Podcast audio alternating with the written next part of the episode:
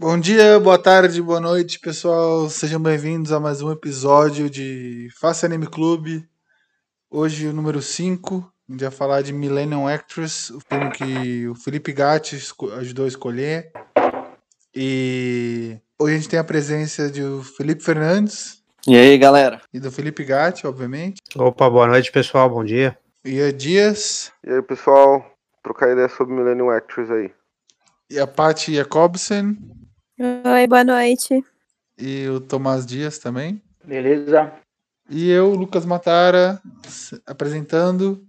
E agora a gente vai ouvir um pouquinho do Gatti, falar um pouco do filme que ele escolheu, dar uma ideia aqui um pouco sobre o que, que é a Millennium Actress. Então, eu escolhi o Millennium Actress, né? Foi um pouco inspirado aí pelo filme que eu gostei muito, escolhido pelo Felipe, o Perfect Blue, e ambos são né, o mesmo diretor, a direção de Satoshi Kon.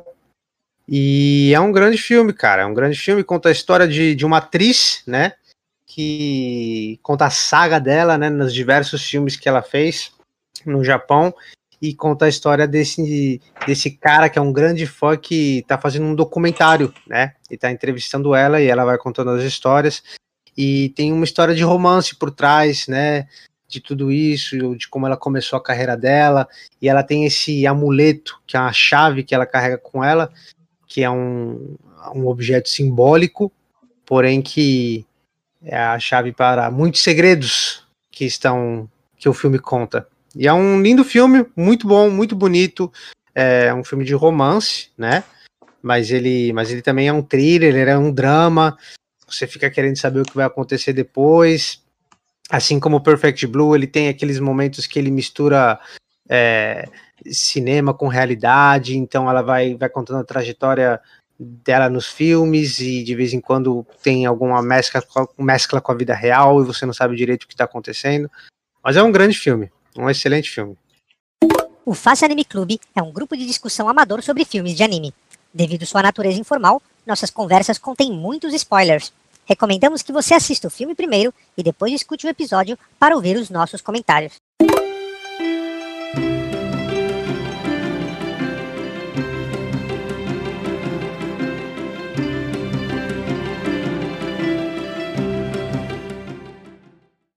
Bom, é, eu acho que, como o Gatti mencionou, tem, tem bastante coisa para falar desse filme. Tem muitos elementos. É, você tem uma história central aí, mas são vários detalhes que dá pra gente discutir. É... Eu não sei se o, o, pessoal deu uma olhada, mas eu estava comentando aqui, é, antes da gente começar a gravação, que uma coisa bem legal que eu vi, é, porque eu estava vendo o filme com, com o Tomás, e o Tomás, como todo mundo sabe, é o curador oficial do Anime Club. Bota uma, uma vinheta legal aí, Matária, depois. Curador oficial do Anime Club. Uhum.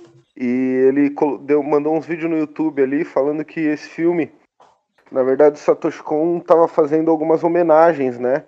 Na, nesse filme da, dos filmes antigos do Japão, né? Nesse, nesse anime.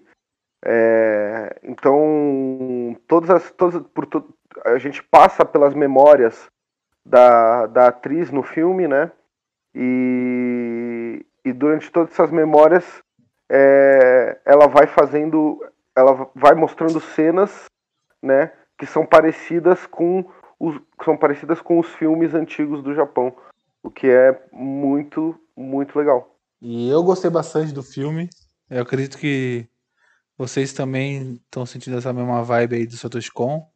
É, filmes muito bons, muito diferentes, né? Filmes que você vê que são muito únicos, assim, a, marca do diretor no filme. Isso é bem legal.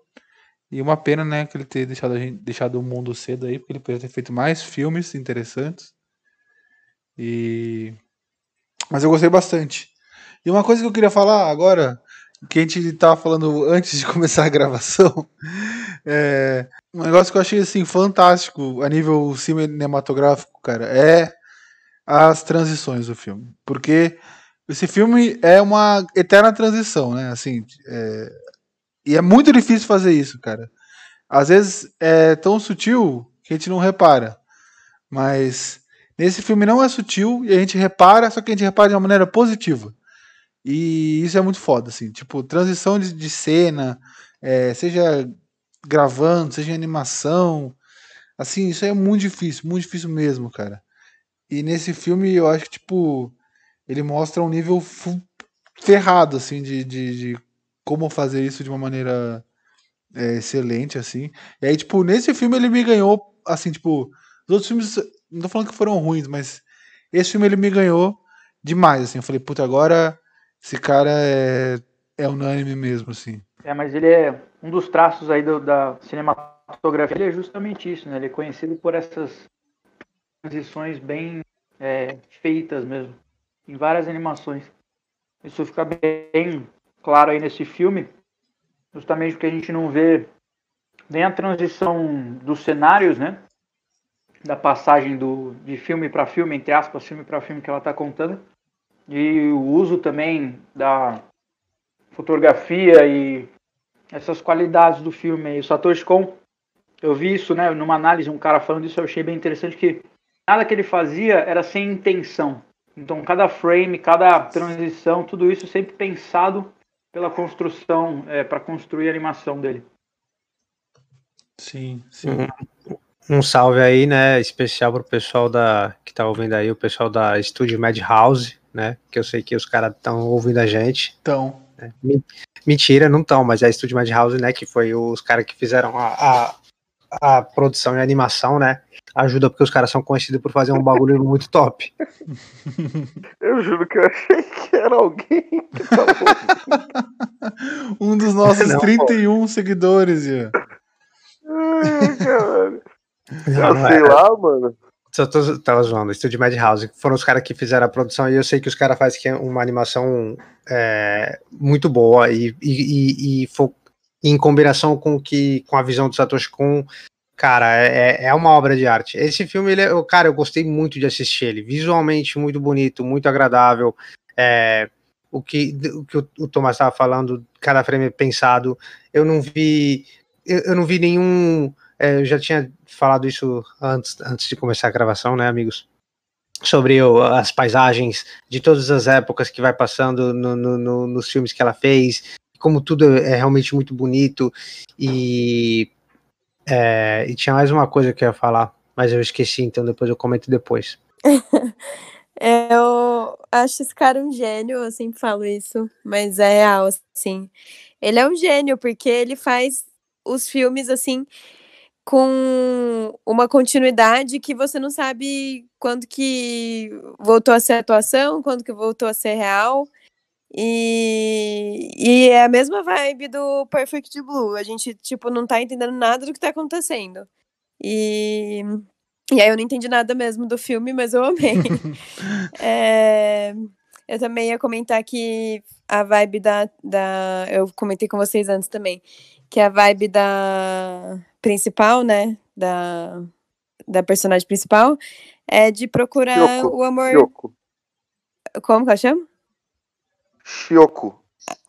É, a Shioko. É, a vibe dela é procurar o, o amor. A missão da vida dela é procurar esse amor aí, que é utópico, é idealizado. Tipo, ela conheceu o maluco, encontrou com o maluco umas duas vezes e já é o amor da vida dela, tá ligado? E ela vai viver a vida dela inteira à procura dele. Então, tipo, é esses amor aí idealizado de cinema, tá ligado? Mas. Ela salvou a vida dele. Eu né? gostei muito. Acho que o Felipe pode também acrescentar alguma coisa aí. Felipe, tu entendeu alguma coisa do filme? Conta pra gente. Então, em vários momentos eu fiquei perdido, né? Porque ficou essa mistura aí de realidade. É, que nem o Perfect Blue, cara. É essa pegada, mas ele, eu, mas ele te prende, né? Ele foi um filme que me prendeu. É, e eu fiquei esperando, pô, ela não vai achar esse cara, né? Vai ficar correndo atrás aí tá acontecendo várias coisas e ela não acha. Né, eu gostei muito também. Fez pensar bastante. Sim, tu curtiu o alívio cômico, Felipe, que tem? O, o, o cameraman lá, engraçado pra caralho. Eu curti, curti dele, eu gostei dele. Achei esse o bico desse cara, também. velho. Achei muito bom esse personagem. cara, eu acho que eu acho que inclusive esse que você, você falou, esse, é, essa parte cômica do, do anime, eu acho que é é até. Quer dizer, é porque eu gosto disso, né? Eu gosto no Perfect Blue e no Paprika, né? Que foram os que a gente viu aqui é, no Anime Club. É, você não tem é, essa leveza, né? Com que ele trata a história é, em Millennium Actress, né? Eu achei super positiva essa, essa abordagem, cara.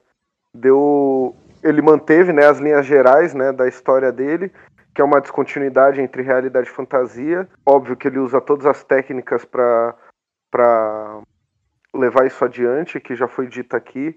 Só que ele trouxe esse, essa questão um pouco mais leve né, da, da história, que é esse pequeno pedaço de comédia é, num, no anime que. Ou tipo, no diretor, né? Que normalmente não faz isso, né? Sim. Uma característica bem legal, na minha opinião, de, de animes em geral, né? Eu acho que é o único, única mídia assim de, que conta história tal que os caras podem estar super sérios lá, ah, né, no enredo da história, e aí do nada eles sempre arranjam um tempo para jogar uma piada em cima. Eu achei esse humorzinho que tem nos animes uma coisa bem legal. Não todos, né? Mas a maioria aí tem sempre alguma coisa. É, assim. mas realmente do Satoshi Kon, esse foi o primeiro que tinha dos filmes uhum. que a gente uhum. viu. E, e, e, não só o cameraman. O cameraman ele falava umas coisas engraçadas que você queria falar também. Falou, mano, que porra tá acontecendo aqui nesse, nessa cena?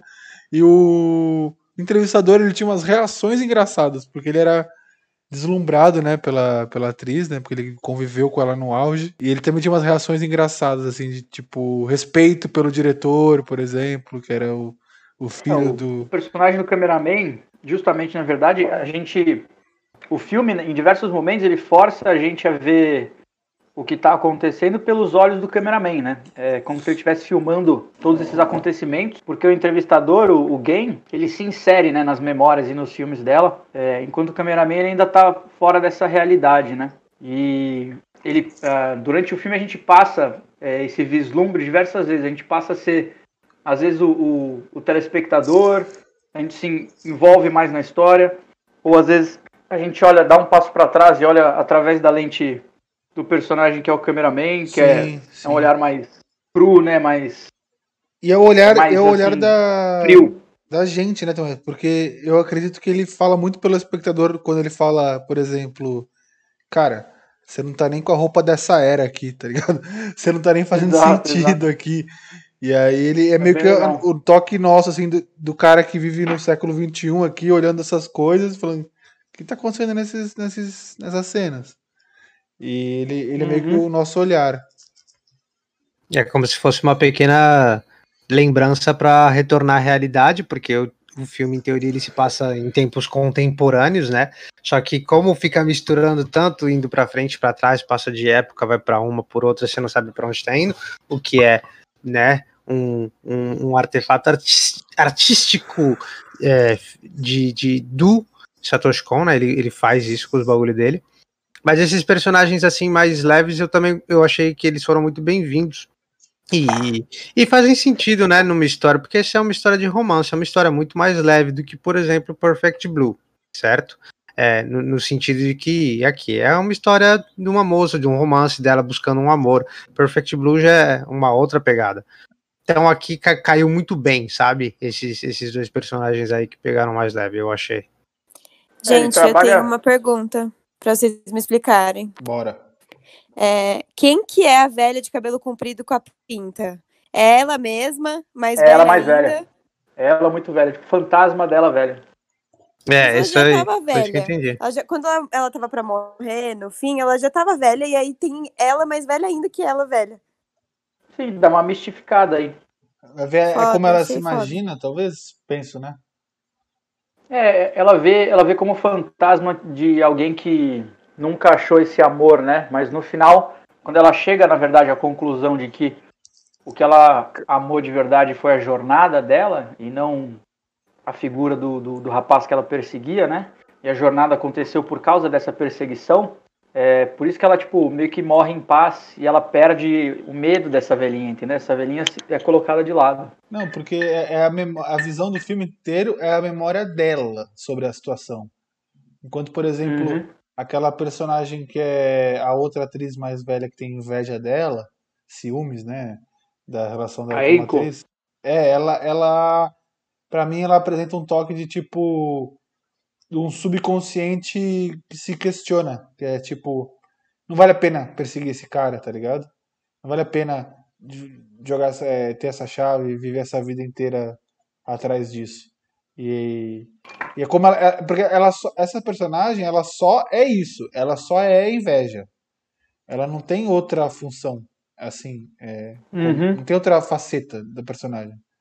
Então é meio que como ela enxerga também aquilo, sabe? É, é um, é um Eu achei-. Um adendo, cara, coisa rápida, assim, não tem muito a ver, mas essa personagem da Eiko, né? Ela atua nos filmes ao longo dos anos junto com ela. E tem um dos filmes lá que ela tá de tipo um kimoninho chinês, assim, com óculos escuros style. Eu achei mó style aquele visual. É verdade. Curti também. Ah, tem uma parada legal também que você falou aí, Matara, só adicionando um, uma anedota. Você falou, ela conta sobre as memórias dela, né?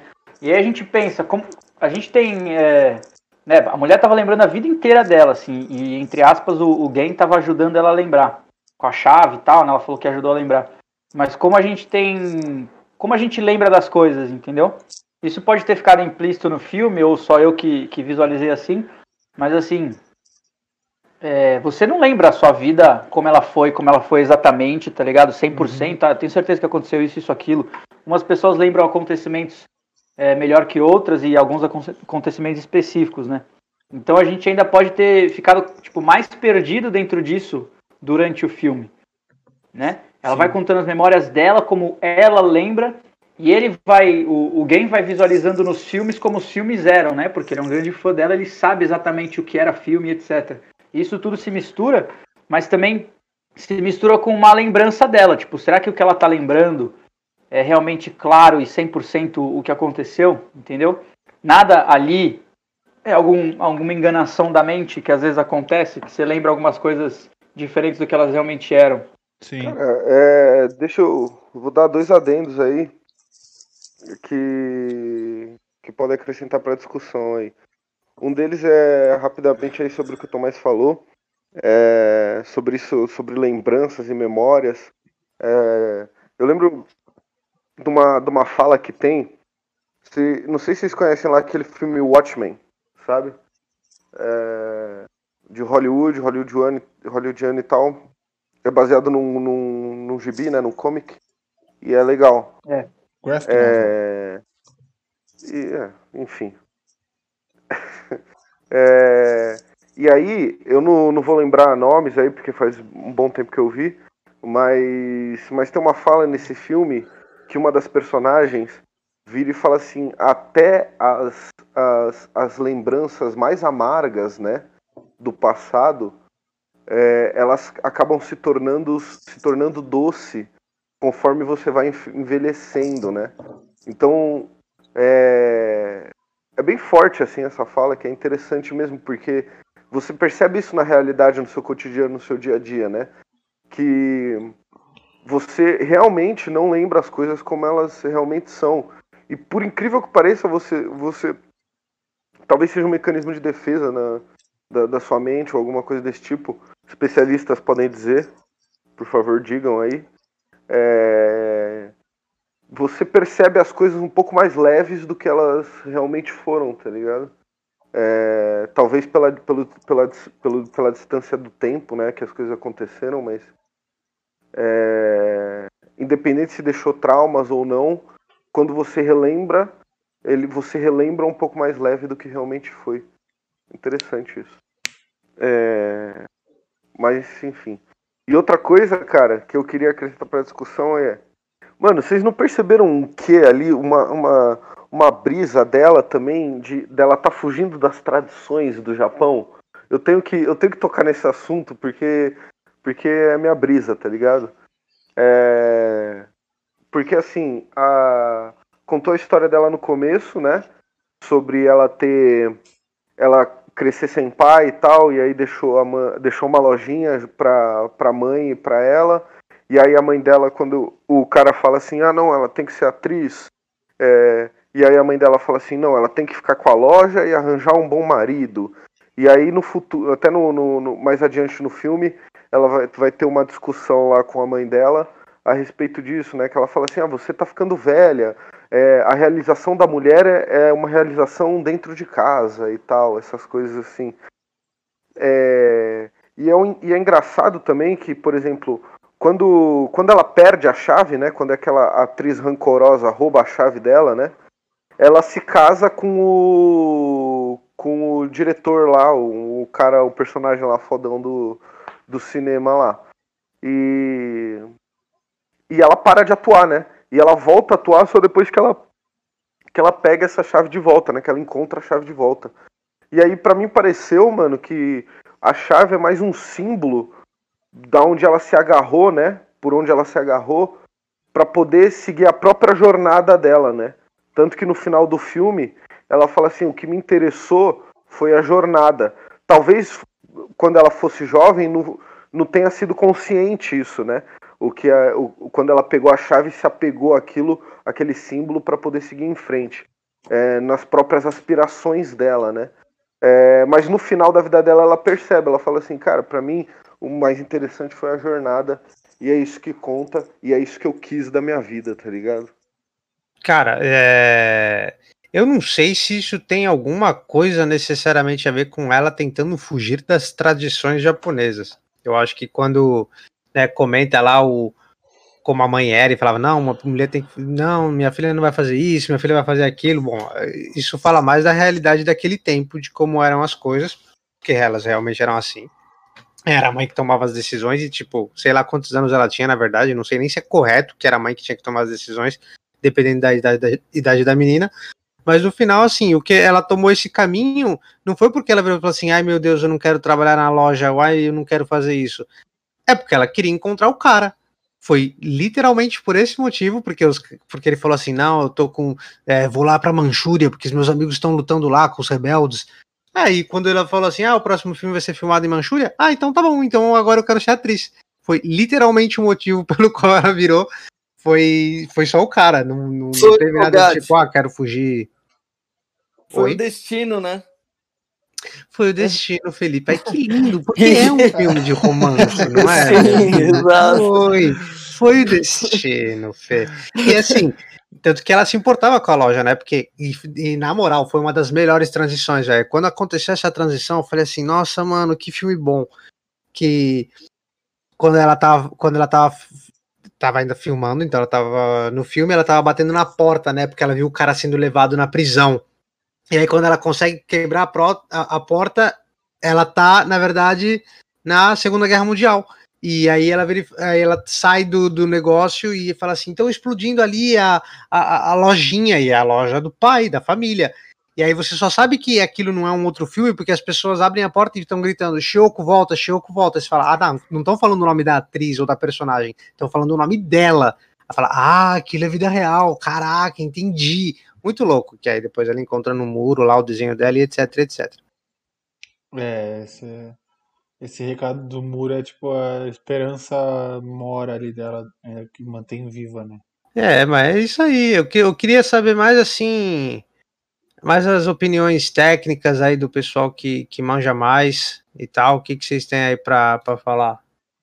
Pô, cara, eu, eu firmo muito na, é, na cena. A cena que eu mais gostei, na verdade, não foi uma cena, assim, não sei, não sei se foi só uma cena isso, mas é no final mesmo, tipo, por exemplo, que que começa a música começa a encavalar mais rápido e aumentar o volume e ela tá correndo, correndo, correndo, correndo, correndo, correndo, passando de novo por todas as situações, porque ela tá descobrindo ali que que o cara não não, não tá vivo, né?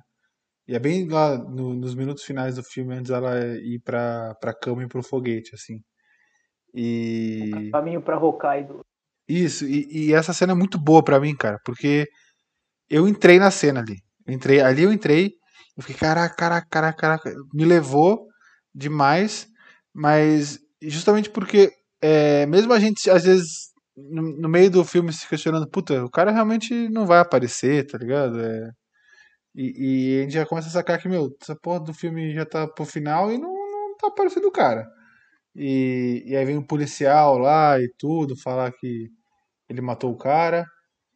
E, e mesmo assim, aqu- aquilo ali te dá uma adrenalina ferrada, assim, dessa. Caraca, eu preciso chegar lá e, ver, e ela ver o quadro ali com o cara né, pintado na neve, que era o que ele tinha falado que ele ia fazer. E. E aquilo ali, cara, eu, não sei explicar direito como, mas. É, foi um dos negócios mais. Putz, cara, emocionantes, assim, de verdade. Que o Satoshi Kon trouxe. E é pela, é pelo apelo justamente que o Ia falou, que por, por esse ser um filme que me pega mais por não ser trágico igual o Perfect Blue. Perfect Blue é um filme trágico. E esse tem até cena semelhante, tipo, a cena que no final ap- aparece o caminhão, igual aconteceu no Perfect Blue, que né, tem aquela luz do caminhão que, que ilumina ali a, a, a perseguição, só que na verdade dessa vez é um lado positivo, que é o, é o, o repórter chegando para ajudar ela, né? Então at- até tem uma semelhança aí entre os dois nesse sentido. Sim, tem, existe uma dualidade bem grande, na verdade, entre o Perfect Blue e o, o Millennium Matrix, né? O segundo filme do Satoshi Kon. Só um detalhe aí sobre a trilha sonora também, essa, essa cena que você falou, Matar, excelente, realmente. E cheguei a comentar com o Ian, né? A gente comentou aí que a trilha sonora era parecida com Páprica. E sim, é o mesmo cara que, que fez mesmo esse estilo bem, bem, na verdade, bem claro, né? O estilo bem claro aí do, do compositor. Ele participou desses dois filmes, sim. E essa dualidade do, do Perfect Blue com Millennium Actors, né? Tipo, você quase vê assim, pô, cara, o primeiro filme do cara foi uma depressão só, foi bizarro, todo mundo se matando, tal, um negócio pesado, um terror psicológico. E o segundo filme dele foi essa coisa mais leve, essa vida como um sonho, né? É, essa questão do cara ver os filmes dela e ver a vida dela como algo é, mágico e tudo mais, né? É, isso é bem legal, na verdade, cara, porque ele falou assim, mais ou menos, de uma artista no primeiro, no Perfect Blue, uma artista, né, que está em crise e um lado do, da moeda. E no Millennium Atlas ele falou de uma artista que, assim, embora tenha suas preocupações e tal, teve uma vida próspera e fez vários filmes e foi muito legal e, e cativou as pessoas, assim como muitos artistas, né, hoje e sempre cativaram as pessoas nessa questão do fã e que o fã acha mágico, que o fã tem uma paixão é, que não é doentia, né, pela artista, diferente da paixão doentia que os fãs têm pela protagonista do Perfect Blue, né? Essa dualidade dele é muito legal. Sim. É, São dois lados da moeda, assim, entendeu? É, realmente, ele tem, ele tem admiração, né? Ele não, ele não persegue ela de uma maneira ruim. Apesar de ele ir atrás É. dela igual. Tipo, ele falou, cara, demorei muito pra te achar, sei lá. E, e ele não vai de uma maneira psicopática, assim, sei lá. É, porque aí ele queria fazer um documentário, né? Então aí tudo bem. Tudo É, bem. então, de- dessa maneira é ok, porque tipo, ele- ele- os dois foram uma perseguição, no sentido de perseguição entre aspas. É, os, dois, os dois fãs foram atrás da, da, da, da ídolo, do, Protagonista, verdade, Isso. do. e, e, e, na verdade um de uma maneira muito errada, né? Literalmente criminosa, e na outra de uma maneira apaixonante, assim, tipo, de, de admiração. Isso, isso é bem realmente o, o contraste de um filme pro outro. Justamente. Realmente muito bonito. Muito bonito pensar dessa maneira, porque é- ela tem, tem realmente isso, né? Quem vê os outros filmes vai conseguir realmente sacar isso. Agora, o, o Matara, ele comentou da, da passagem preferida dele no filme. Eu queria saber a dos demais, eu queria saber do da Paty. Qual foi o momento preferido do filme? O meu momento preferido foi. eu não sei porquê, mas eu tenho essa imagem dela subindo no cavalo branco. É, pra mim foi bonito. Sabe que ela vai passando de, de cena e aí sobe no cavalo branco e depois vai pra, pra carroça vestida. Não sei se vocês vão lembrar. Mas eu gostei Sim. dessa cena. Que, Achei que o bonita, bem desenhado. também, né, com ela nessa hora. Sim. Real.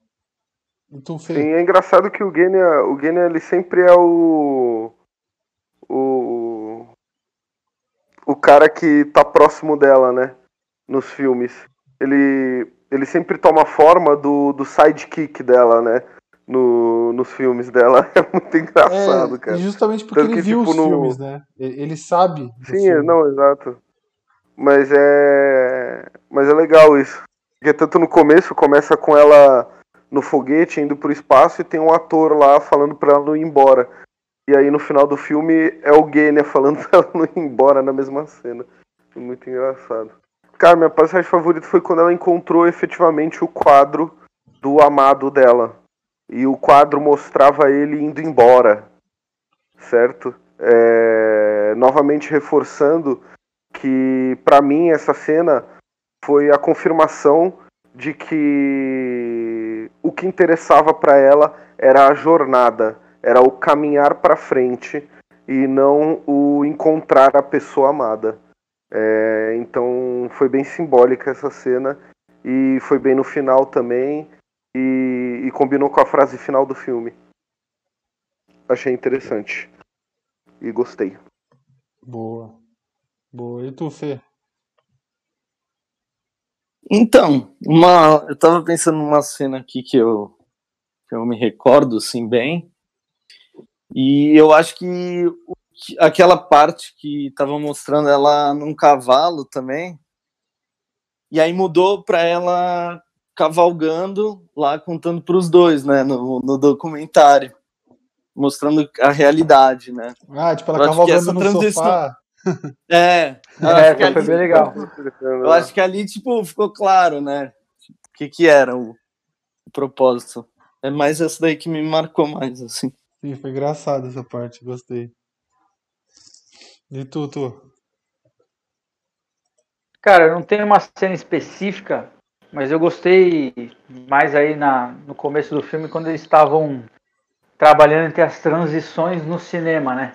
toda essa pegada, essas, essas homenagens aos filmes japoneses de várias épocas aí e essas cenas de transições. Algumas dessa, da, das cenas passadas são assim frame por frame, né, de cenas de, de filmes reais. Eu achei isso bem legal, porque como eu gosto bastante da questão da, da história japonesa, da tradição tal, aquele início ali que ela tá vestida de princesa, né, com as sobrancelhas raspadas tal. Isso daí era um, um bagulho estético antigo, tem até um nome lá, mas agora eu esqueci. É, e depois ela vira uma samurai, e depois ela vira uma ninja, sabe? Eu gostei muito dessa transição, assim, achei bem da hora essa parte toda. Eu, como a Paty, na verdade, eu, eu gostei daquela cena. Aquela cena foi minha preferida, quando ela começa a fazer todas as transições, né? Que ela tá lá na carruagem e até que ela para. Eu achei aquilo sensacional e eu gostei muito, realmente. E logo depois, só pra dar uma outra também, que é, na verdade, ela é similar. Logo depois que passa aquele negócio, né, da guerra, que aí ela começa a falar, tipo, eu tava tudo destruído, a gente não tinha o que fazer, então a gente continua a filmagem e tudo mais, né, que vai passando os outros filmes. E eu gosto como vai passando aquelas, é, como se fossem fotos antigas, né, e todo mundo tem mais ou menos a, a, a, mesma cara, ela vai, entra, ela se posiciona na foto, né, porque ela teve lá e depois vai, ela, ela nos, nos posters toda aquela transição, porque faz uma transição relativamente rápida, né? Daquele momento até onde ela tá hoje. Eu também gostei muito, achei que ficou muito legal. Esse filme todo é muito bonitinho, na real. O negócio da sobrancelha que eu falei chama Rick Maio. Rick hum. Maio. É esse costume antigo aí. E hoje virou um costume de reiveiros. Mas é, eu queria saber, na verdade, agora é, as notas que vocês deram, né, de 1 a 5 sobre esse filme. É, aparentemente, todo mundo adorou, né? Opa, é, porque primeiro aqui. Todo mundo deu 5. Mas eu não dei nota ainda não, maluco. Demorou. ainda não, irmão. Tá demorando Entendeu? aí, tá moscando o Brown. Entendeu? Diferentão. A minha nota, a minha nota não vai ser 5 não, cuzão. É, Entendeu? Diferentão. Sacou? Cara criterioso, cara criterioso. Só porque, só porque todo mundo deu 5, eu tenho que dar 5. Vai se fuder, entendeu? Aqui nós tem senso crítico, entendeu? Ah! É, parça. E o senso crítico vai dar nota 5 mesmo. Então a gente dá nota 5 também. Aí. É, e realmente é um filme. É um filme muito bom. É um filme bem poderoso. É, assim como Perfect Blue. E eu acho que assim, Páprica ele tem é, ele tem uma ele tem um jeito quase igual de contar a história, mas é, Páprica ele te levanta certos um pouco mais de questionamento. É, é um filme bem mais fantasia. Do que Perfect Blue e, e Millennium Actress. É... Então, é... esqueci o que eu ia falar agora. Puta que pariu. Ah, é, lembrei. calma, galera, calma, calma que eu lembro. Calma que eu lembro das coisas. É... Então, eu acho que assim, é... esse elemento. É... Não, eu esqueci realmente, cara. Puta que pariu. Vai tomar no cu, a minha mente tá sendo comida pela quarentena. Bom, Peraí que eu já lembro, vai falando aí, vai falando aí que eu lembro. Eu só queria deixar um fato interessante, que como todo mundo deu nota 5, né, é, todo mundo pode falar também, cada um sobre o porquê, mas é o primeiro filme desde Akira, que foi unânime, e com nota máxima. É, de todas as exibições que a gente teve, né, é, acho que Akira também, porra, um clássico do cacete, não tinha nem o que falar, e esse foi o primeiro. E já passou muita coisa boa aí também que a gente viu, hein? Passou Viagem de Chihiro, passou outros que foram bem requisitados, mas esse foi o primeiro que todos aqui presentes deram nota 5. É, só porque tô, o Thiago não tá aqui. Que ele já ia vir Não, falar. "Ah, Vem com uma polêmica! Vem com uma polêmica! Eu não, não participei do, do de Akira aí, né? Mas vocês sabem que eu já vi esse filme mais de 15 vezes. É, mas se ninguém desse só nota 5 nesse filme, eu ia ficar meio puto. É, só dou um, vou dar um. Não, é sério, Akira é ridículo, vocês não têm nem ideia, mas enfim. É, sobre esse filme.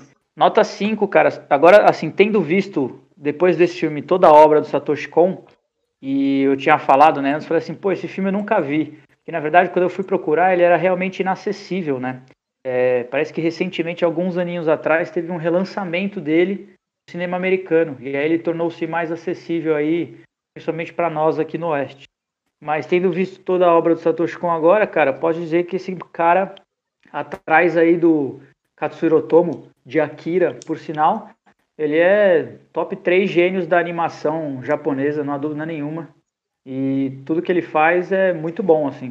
Eu ainda não li nenhum dos mangás que ele construiu no começo da carreira dele, é, mas também é difícil, né? Só que, assim, questão das animações dos filmes e tal, ele fez um anime também. São todos muito bons, a qualidade é indescritível. Peraí, peraí, peraí agora. Que eu lembrei o que eu ia falar, lembrei o que eu ia falar. Só um minutinho. Eu ia, eu ia falar assim, ó. Voltando, recapitulando. Blu, blu, blu, roda a fita. Volta a fita. Avança a fita. Vai. É, cara, é, ao contrário de, de Páprica, que é um que é bem mais fantasioso e menos relacionável do que Perfect Blue e, e Millennium Actress, a partir da, da nossa realidade, da realidade que a gente vive, é, é legal é, você você ver essas relações, é, você enxergar como relacionável isso e, e te traz um sentimento um pouco mais forte, né? É, tanto Perfect Blue, como a gente discutiu, como Millennium Actress.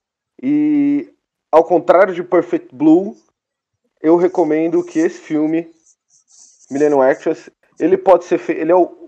Por que, que ele levou nota 5, hein? Vou dizer o porquê.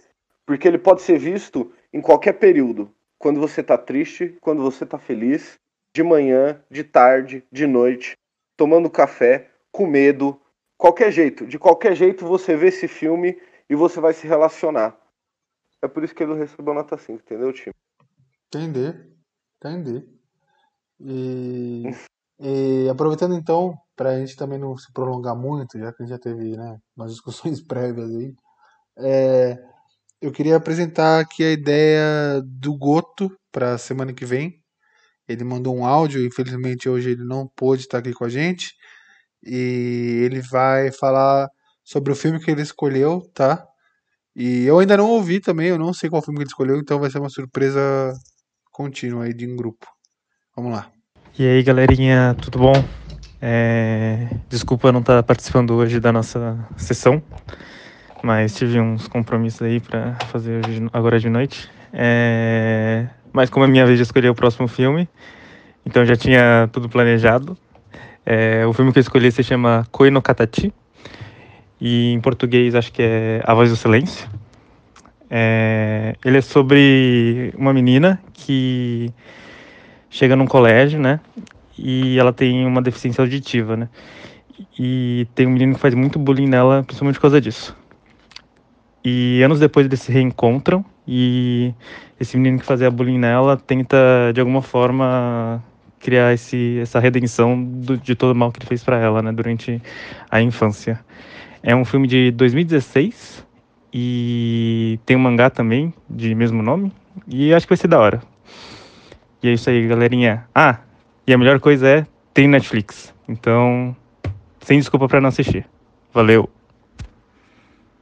Heavy, Heavy on Netflix. Tem no Netflix. Eu já ia perguntar isso, cara, porque, ó, o Goto tava falando muito do filme e no final das contas ele tava deixando a parte principal, que é onde é que existe essa porra pra gente assistir. Mas ele lançou, então tem no Netflix. Cara, eu, eu, eu não. Eu lembro que eu ouvi falar desse filme. Eu, eu não vi porque é um filme que falaram pra não ver se você tivesse não muito bem da cabeça. porque é um filme meio Pô. triste. Foi o que me falaram, eu não sei, né? Não vi.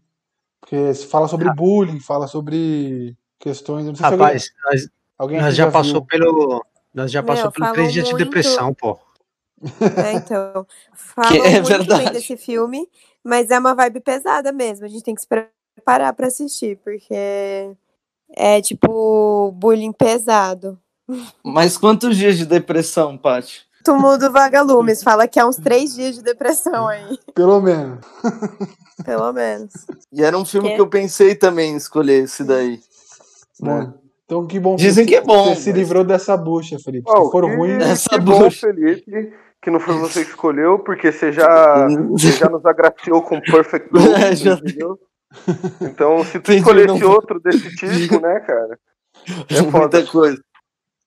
Então, valeu aí, brigadão, pessoal. Ó, boa noite para vocês, bom dia, boa tarde para quem estiver escutando em outros horários. Muito obrigado aí por passar esse tempo com a gente, é, ouvindo a gente falando um monte de merda, ouvindo um monte de amador falando um monte de opinião leiga, tirando alguns aqui que são bons pra caralho, que nem o Tomás, que a gente tem que dar o valor para ele. Mas o que é mais importante é que vocês ouviram até aqui, se vocês estão escutando a minha voz, e para mim já, já é muito importante isso, então muito obrigado aí por estar conosco, é, compartilhando do tempo de vocês aí. Um beijo pra vocês e até semana que vem com o próximo Pass Anime Club.